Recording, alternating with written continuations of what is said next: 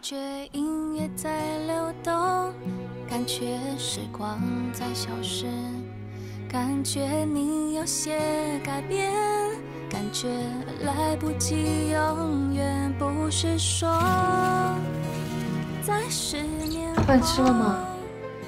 你到底在气你妈什么？我只是觉得她可以做得更好。这如果已经是她的最好了呢？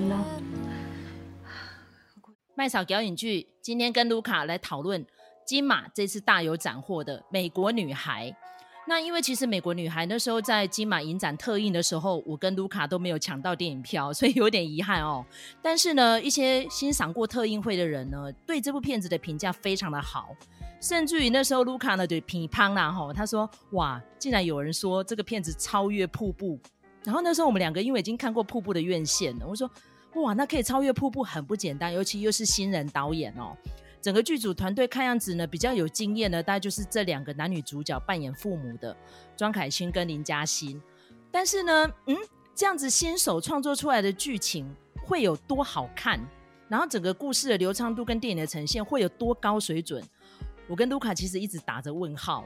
所以那时候我们上一集在讨论哪一部片的时候，忘记了。我们就说，如果这个美国女孩上映，我们一定会去看哦。真的上映一排出档期，我们两个第一时间就排好时间去看哦。但是看完之后呢，嗯，心情上有一点好吧。我觉得这个就留待我们后面再来分析好了。那我们现在呢，就把时间交给卢卡，让卢卡来跟大家介绍一下美国女孩故事在阐述什么，还有她已经得到哪一些影展的肯定了。来，卢卡。呃，美国女孩呢，她这个故事是这个导演阮凤仪她的亲身经历改编而成的哈。那是在二零零三年的这个时间点，方怡哈，就是这个剧中女主角这个女儿的角色，他们已经移民美国五年了。那但是呢，妈妈跟两个女儿哈，一对姐妹，呃，还是得回来台湾。为什么呢？哈，因为这个妈妈哈是林嘉欣所饰演的，她呢罹患了癌症，那必须要治疗，所以就只好回来台湾哈。那爸爸呢是长期在跑大陆的哈，那他们就是在二零零三年的时候都回到了台湾。当然就是有点水土不服。那这个主角方怡呢，她那个时候就是进入呃，是崇光是不是？对啦，崇光啦。对，但新店最好的私立学校，在里面庄凯勋有说这句话。对对对，那私校就跟美国很不一样，比如说要这个剪头发哈，他本来是那种黑人的辫子头，就要剪成西瓜皮。然后呢，还要穿制服上课哈，所以就非常的不适应。再加上他的中文也不好，所以呢，这个朋友就戏称他说：“哦，她就是个美国女孩这样子。”然后就一直嘲笑他说：“哦，你不是从美国回来吗？你成绩怎么那么烂啊？什么之类的啊？”可是其实方怡在美国的时候是。呃，就是是好学生哦，是成绩很好的，所以就是非常的水土不服，所以他就一心想要回到美国，就常常跟妈妈起冲突。那妈妈呢，要照顾自己的病，然后他还要帮助小孩子适应台湾的生活，就整个是内外交工。然后爸爸呢，又为了赚钱，只好继续的出差，又不在家。那在这个时候呢，SARS 又发生了哈。所以这个就是一个在那个当下的时间点的一个冲突。美国女孩心里向往美国，生只能在台湾，然后爸爸又去中国赚钱哈。这个其实呃虽然是二零零三年状况，但是可能也还蛮能说明现在台湾的这个呃夹击在两大国之间的这样子的处境哈。那再加上现在也是呃还在那个 COVID 的期间。蛮能打动三十岁的这个千禧世代的心情。那他呢，在这次的金马奖可以说是非常的厉害哈。他这部片子呢，得到金马奖的最佳新导演是阮凤仪，最佳新演员是方玉婷，然后还有一个最佳摄影哈。在接下来是这个票选的项目哈，几乎都是非常的所向披靡，包括观众票选最佳影片。然后费比西奖跟亚洲电影观察团的推荐奖，所以其实哈这部片子呢，在金马之颁发之前的这个风向球，就是影评人里头一致开出来，都是这部片子会得最佳影片哦。所以那个时候就把我跟麦嫂两个吓得屁滚尿流，就想说哦，瀑布已经这么好了，居然还有人比瀑布还要更厉害哈！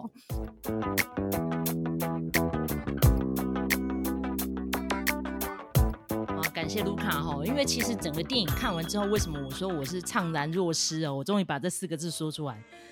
我记得那时候我们看完好像在跑字幕的时候，我跟卢卡两个人面面相觑，哎，不知道你记不记得？我说嗯，就这样，然后我们就去洗手间了，这样，然后我们去洗手间，因为上次我们有提醒过不要爆雷嘛，因为搞不好是下一场的人要进来，所以我们就一直忍哦，忍到最后我们两个人跑去那个旋转寿司那边的时候，我就想说哈。到底那个看特运会的人是在爽哪里的？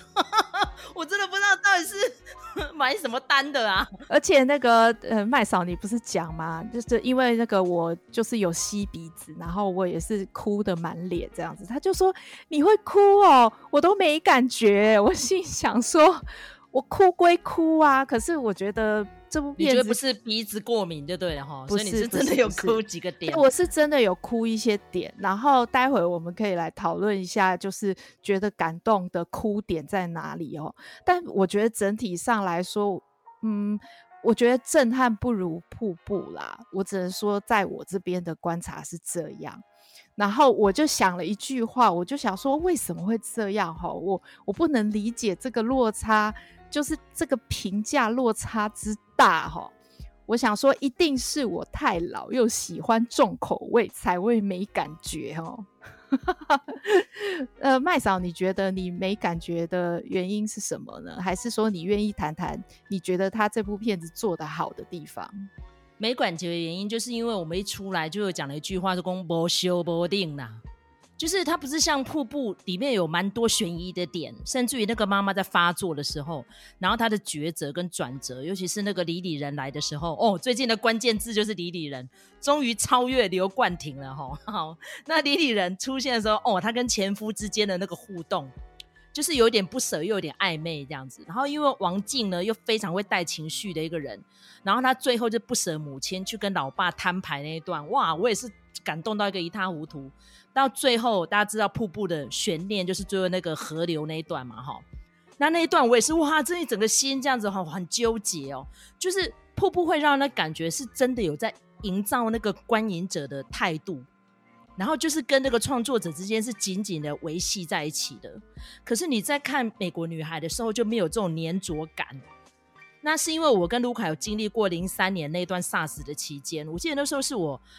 应该是学校刚毕业的第一份正式工作，哦，因为之前都是在打工啊，什么不算嘛。第一份正式工作就是在某家上市公司，然后那个时候因为同事非常的多，就是要戴口罩去上班，而且足足戴了，我记得快要三个月，很痛苦。没想到现在转眼已经快两年了哈，所以我觉得那种心路历程，我跟卢卡是经历过的，但是整个看完之后都没有那个感动哎、甚至于那个心情的起伏，我觉得就是一整个好像拉不上来，然后没有什么调味料，我就看了就是有点遗憾这样子啦。关于二零零三年的那个时代切片，我觉得其实可以再讲的清楚一点，就是说，呃，我其实跟麦嫂差不多嘛，那个时候其实也是在上班，那我自己感觉到的那种恐惧，其实是非常切身的。就是所有的人在一边上班的同时，戴着口罩的同时，都在想说，我会不会在某个生活的环节里头感染了这个病毒？所以我会觉得说，在美国女孩的呈现里头，我觉得这个恐惧并不是那么的强烈，它就只是一个背景因素而已。那还有包括就是像这个妈妈癌症的这件事情，其实我也觉得它给我的冲击。我觉得他感觉就像是一个背景事件，当然，因为他的主述的角度是从方仪的角度来看，所以或许这些东西在他的世界里头都不算什么吧。那但是我会，我就会觉得说，如果我们呃说卖情怀的话，我是觉得我很难很难，就是进入那样子的一个情怀里头。其实当初呢，这个剧本听说是被林书宇导演雕了非常多次，因为大家知道《美国女孩》最主要的推手是林书宇嘛，然后他也找他的老班底林嘉欣来支持这部片子。但是就是有个状况，就是林书宇当初改剧本，就是把第一人称视角从这个阿梅亚方玉婷的身上挪开，变成是旁观者。那大家知道方玉婷这个角色呢，是在影射阮凤仪自己嘛？所以当年他这个回来的时候，心路历程，担忧妈妈的病情，然后他适应不良，在学校被老师体罚，跟同学之间有一些霸凌，跟妹妹之间有一些那种冲突，哦，吃醋种种的情节。他那时候其实写的有点露骨哦，我坦白说。但是后来听说是阮凤仪家族有一些意见啊，不希望他可能写的太耸动这样子哈。因为大家知道这个其实华人世界就这个样子，更不用讲他们有一些是移民啊，什么种种因素。然后林书宇就觉得说，你这样子故事哈，你要么就是重咸，但是如果你今天又是第一人称，就有点像麦田捕手当年那样子的争议啊。然后麦田捕手之前还有个是少年维特的烦恼嘛，都是第一人称创作的。他说第一人称就是会加入太多个人的情感，可能跟观众的共鸣就会有有一些落差。那如果你家族的人又不要让你把那么多东西搬上大荧幕，那你要去抉择，你要么就旁观，可能就会呃比较平淡一点。但如果你要是直观的话，就中咸。然后最后大家知道要打安全牌，就是后者嘛。然后整个就看起来就是没有调味料。譬如说，像我跟卢卡看完之后，我就觉得说，哎，那如果说今天这个方怡呀，哈，就是阮凤仪这个角色，就是方玉婷这个角色，这么叛逆哦。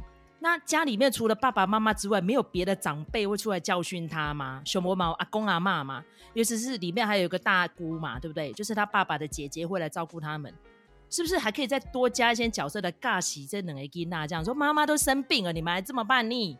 或者说学校老师跟家长之间可以多一点互动，例如说那个母姐会那一段，我就觉得很好哦，因为成绩不好嘛，哦，母姐会的时候等于是家长。得到一些负面讯息，说我们家孩子不跟你玩了，因为我们成绩很好，你们会拖累。哦，他就说，如果是这样，那我们宁可女儿不要有同学，不要有朋友啊。哦，我觉得那一段就很好，妈妈就硬起来了。可是就只有那么一段，所以当初呢，我们在想说，这部电影如果要冲突，应该会蛮多的。例如说，SARS 期间，哦，台湾第一次面临到这样子重大的疫情，哦，至少在近代算是第一回嘛。那是不是会有非常多像是瀑布里面那种？哎，你离我远一点。妈妈，你那在美国就没有这个病？你看回来为了治你的癌症，我们就全部都要戴口罩了。然后妹妹就搞到还肺炎了。她是不是可以多一点那种叛逆的对话？我想要看这种冲突，结果就没有嘛。所以我觉得，好吧，我觉得有点难为的这个阮凤仪啦。我觉得她很辛苦，因为再怎么样，她是小我跟卢卡几岁的人嘛。但是她初试啼声有这样的水准，我觉得算是不错了。那举例好了，去年我们都看过《无声》。哦，在我跟卢卡的印象当中，我们是非常推崇这部片。那人家也是第一部长片啊。可是这个导演他在拿捏运作这个气氛跟对白就非常的棒。好、再加上他就有一点像蒙太奇，好、然后有一点虚实交错，我就觉得真的好看到不行哎。但是美国女孩就没有得到我想要的啦。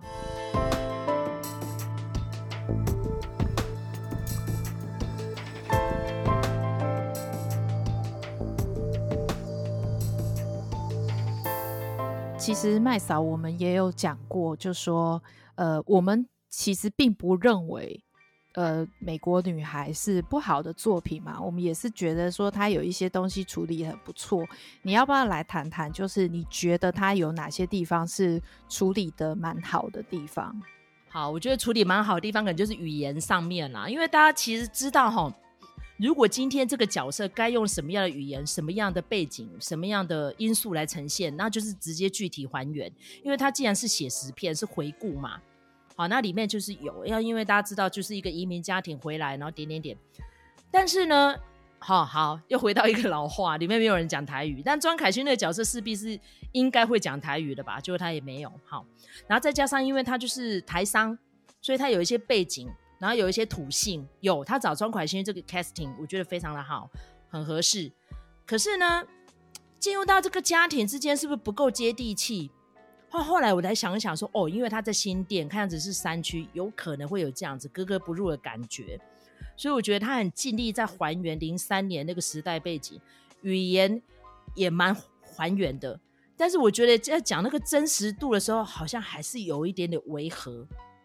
譬如说像阮凤仪，她接受专访的时候，她说：“哦，因为当年那个电脑要拨接，所以他们家可能是因为老公寓，所以就拨接不太起来，就变成那个方玉婷那个角色就是凤仪嘛，她就还要去呃网咖去上网跟她的美国朋友联络。哦，我觉得那一段就还原来真实度蛮好的，因为零三年真的就是这样。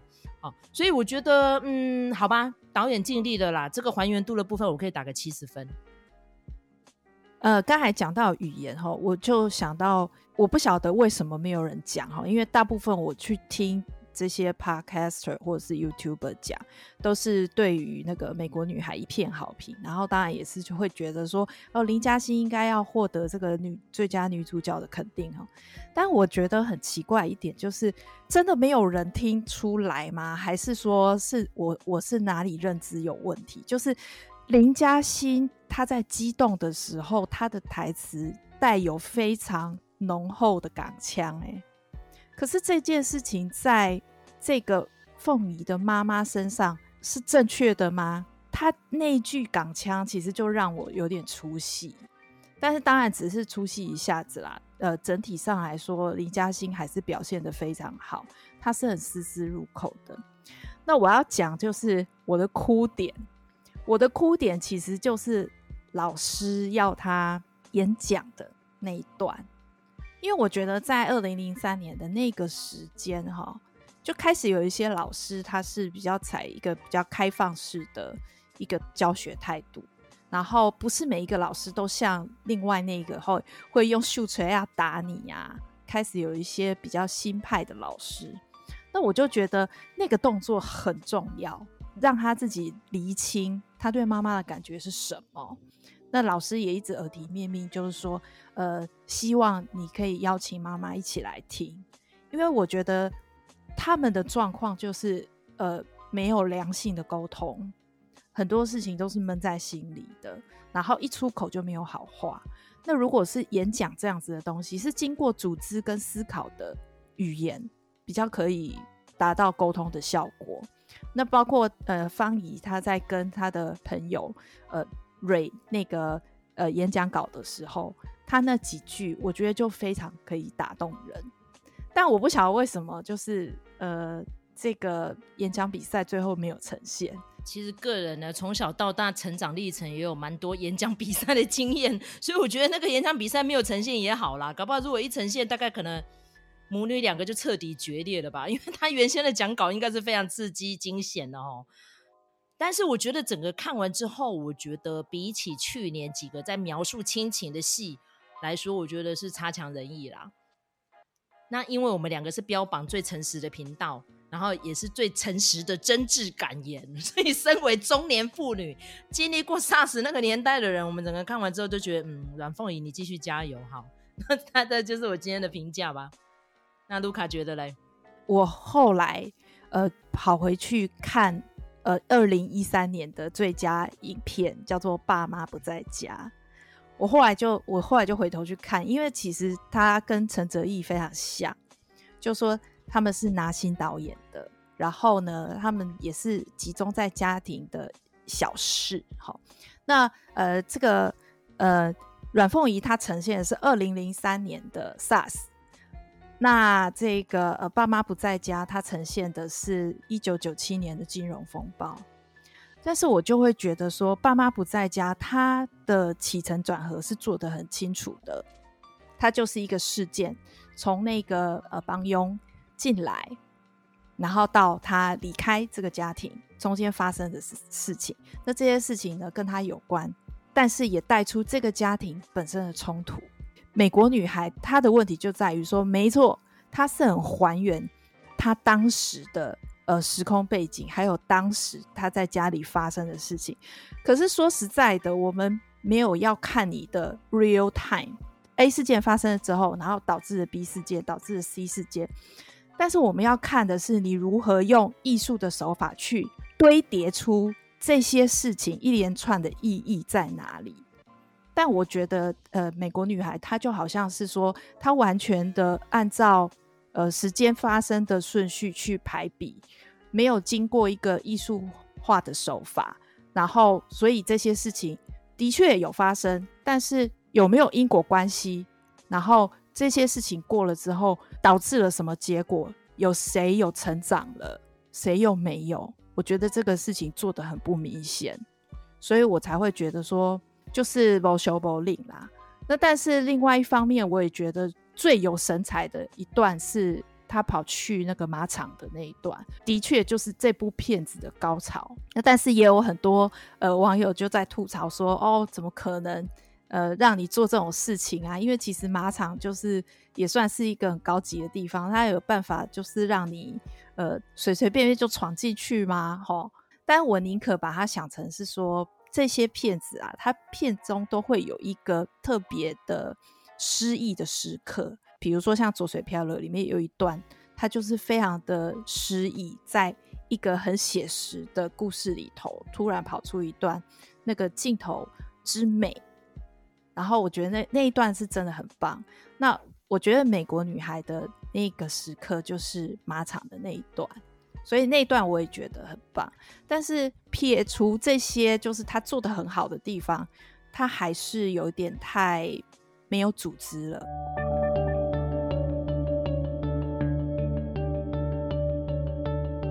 那因为其实美国女孩对我们两个来说，哈，基本上就是做功课啦。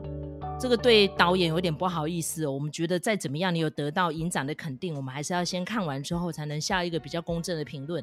但是呢，金马当天晚上颁完之后啊，我们有看到 Clubhouse 上面有蛮多讨论的，甚至于还讲得蛮激烈的。卢卡，你要不要汇整一下现在大家的一致看法？我们在呃每个月的月底都会在 Clubhouse 上面开一个呃影视推荐的房。那那天呢，就是正好跟金马颁奖强碰。所以我们就是等于是一边呃在讨论，然后一边呢就是 real time 在听实况转播这样子，然后知道谁得奖谁没得。结果我们那个房间关了之后啊，我马上看到有另外一个房，就是叫做瀑布得奖受害者委员会之类的。然后我就想说啊，有这么有这么夸张吗？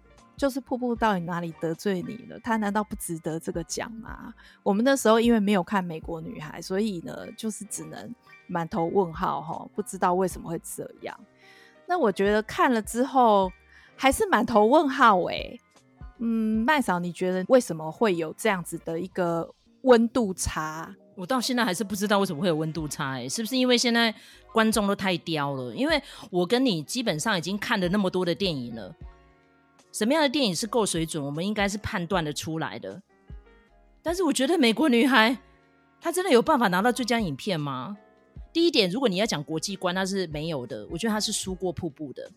导演的知名度也没有，演员呈现呢中规中矩。你要讲说她可以超越贾静雯吗？也看不出来哪一个人可以超越她。因为其实刚刚我们在彩排的时候就有提到，其实第一关在决选的时候，林嘉欣就出局了。但是贾静雯是一路直冲，就就冲到影后宝座了。好，然后再加上整个故事的呈现，真的有厉害到可以代表台湾，甚至于去参赛奥斯卡国际影片吗？我觉得也不够格啊。所以到底大家是在脑粉什么东西的？我不知道，可能我们这个节目出去会不会很多人来骂我们？但是我觉得，既然要诚实说，就坦白讲嘛。我真的觉得瀑布高过美国女孩非常多分呢、我想，如果说哈，那个我们这这集出去之后，可以观察一下，因为我看了一些好 YouTuber 跟 Podcaster，如果是对美国女孩没有那么正面表述的，几乎在开头都会讲说，哦，我们觉得美国女孩很好哦，大家不要来赞我们哈，就已经风向已经变成是这个样子哈。但我会觉得，就说我自己的感觉是。瀑布他给我的东西是除了他们母女之间的问题之外，思觉失调症之外，我觉得他讲了一个人生的状态，就是说你不知道你下一秒会得到什么，会遭遇什么。我觉得他把这件事情很具象，也不算具象化，就是说他以瀑布来表达那样子的意念。有的时候你就是会无缘无故。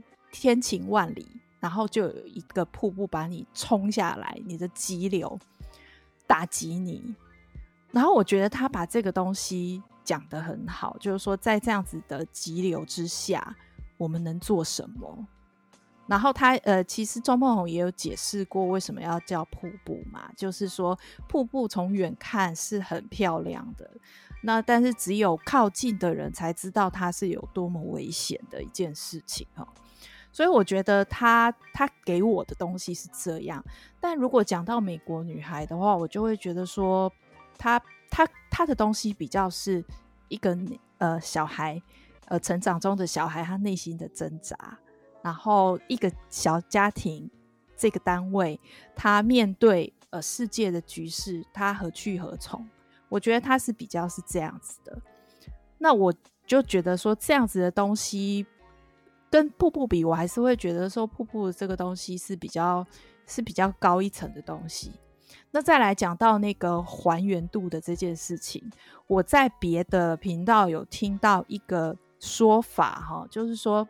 有一些侨生，他其实看美国女孩是看不进去的，因为他们没有经历过二零零三年的那个 SARS，他们可能也没有那种在两个大国之间求生存的那样子的一个急迫性或者是焦虑，所以其实在这个部分就比较，我觉得就比较真的是看个人经历啦。就只能说，如果你的个人经历跟美国女孩高度的重叠，或许你会在当中得到很大的感动，觉得说，对，我就是这样子的生活，然后我的家庭就是这样子。这部片子就是完全讲出了我的心声。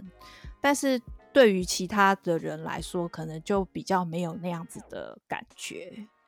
呃，我的猜测是这样子啦，这也只是我的一个。个人的推测而已，这样子。那如果说大家呃都看完这两部片子了哈，觉得说呃跟我们想的不一样，也很欢迎大家可以分享你们的看法，就是透过比如说我们直播的时候，或者是说在这个呃下面的留言，都可以尽量的让我们知道。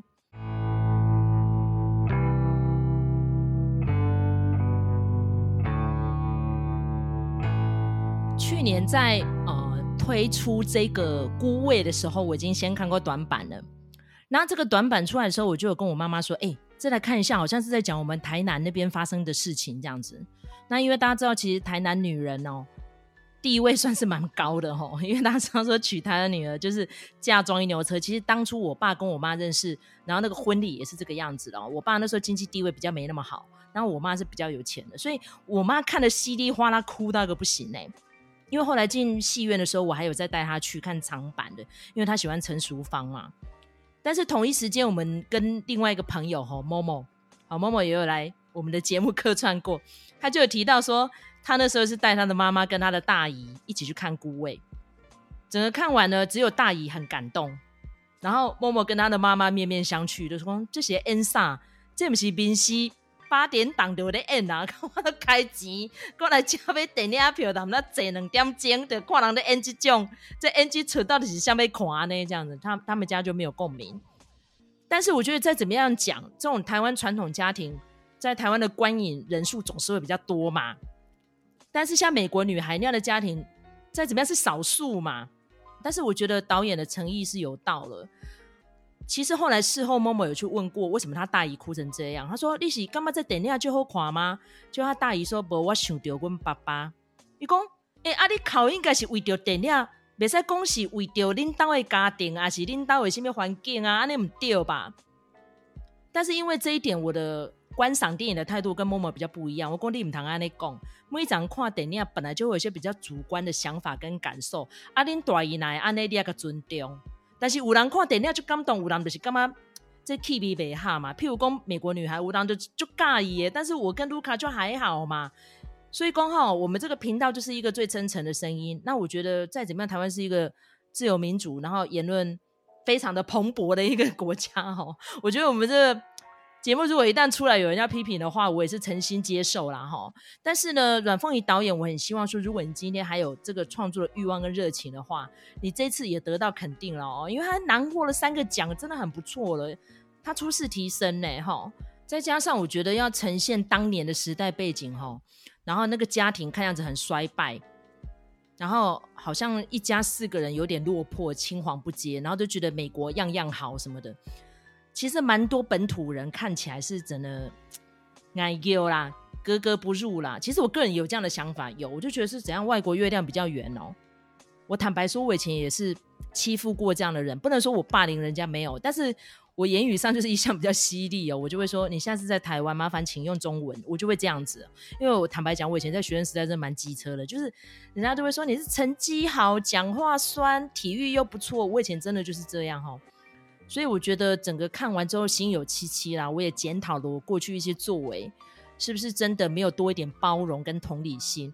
那瀑布跟美国女孩其实两个要呈现的重点都一样，就是多一点爱。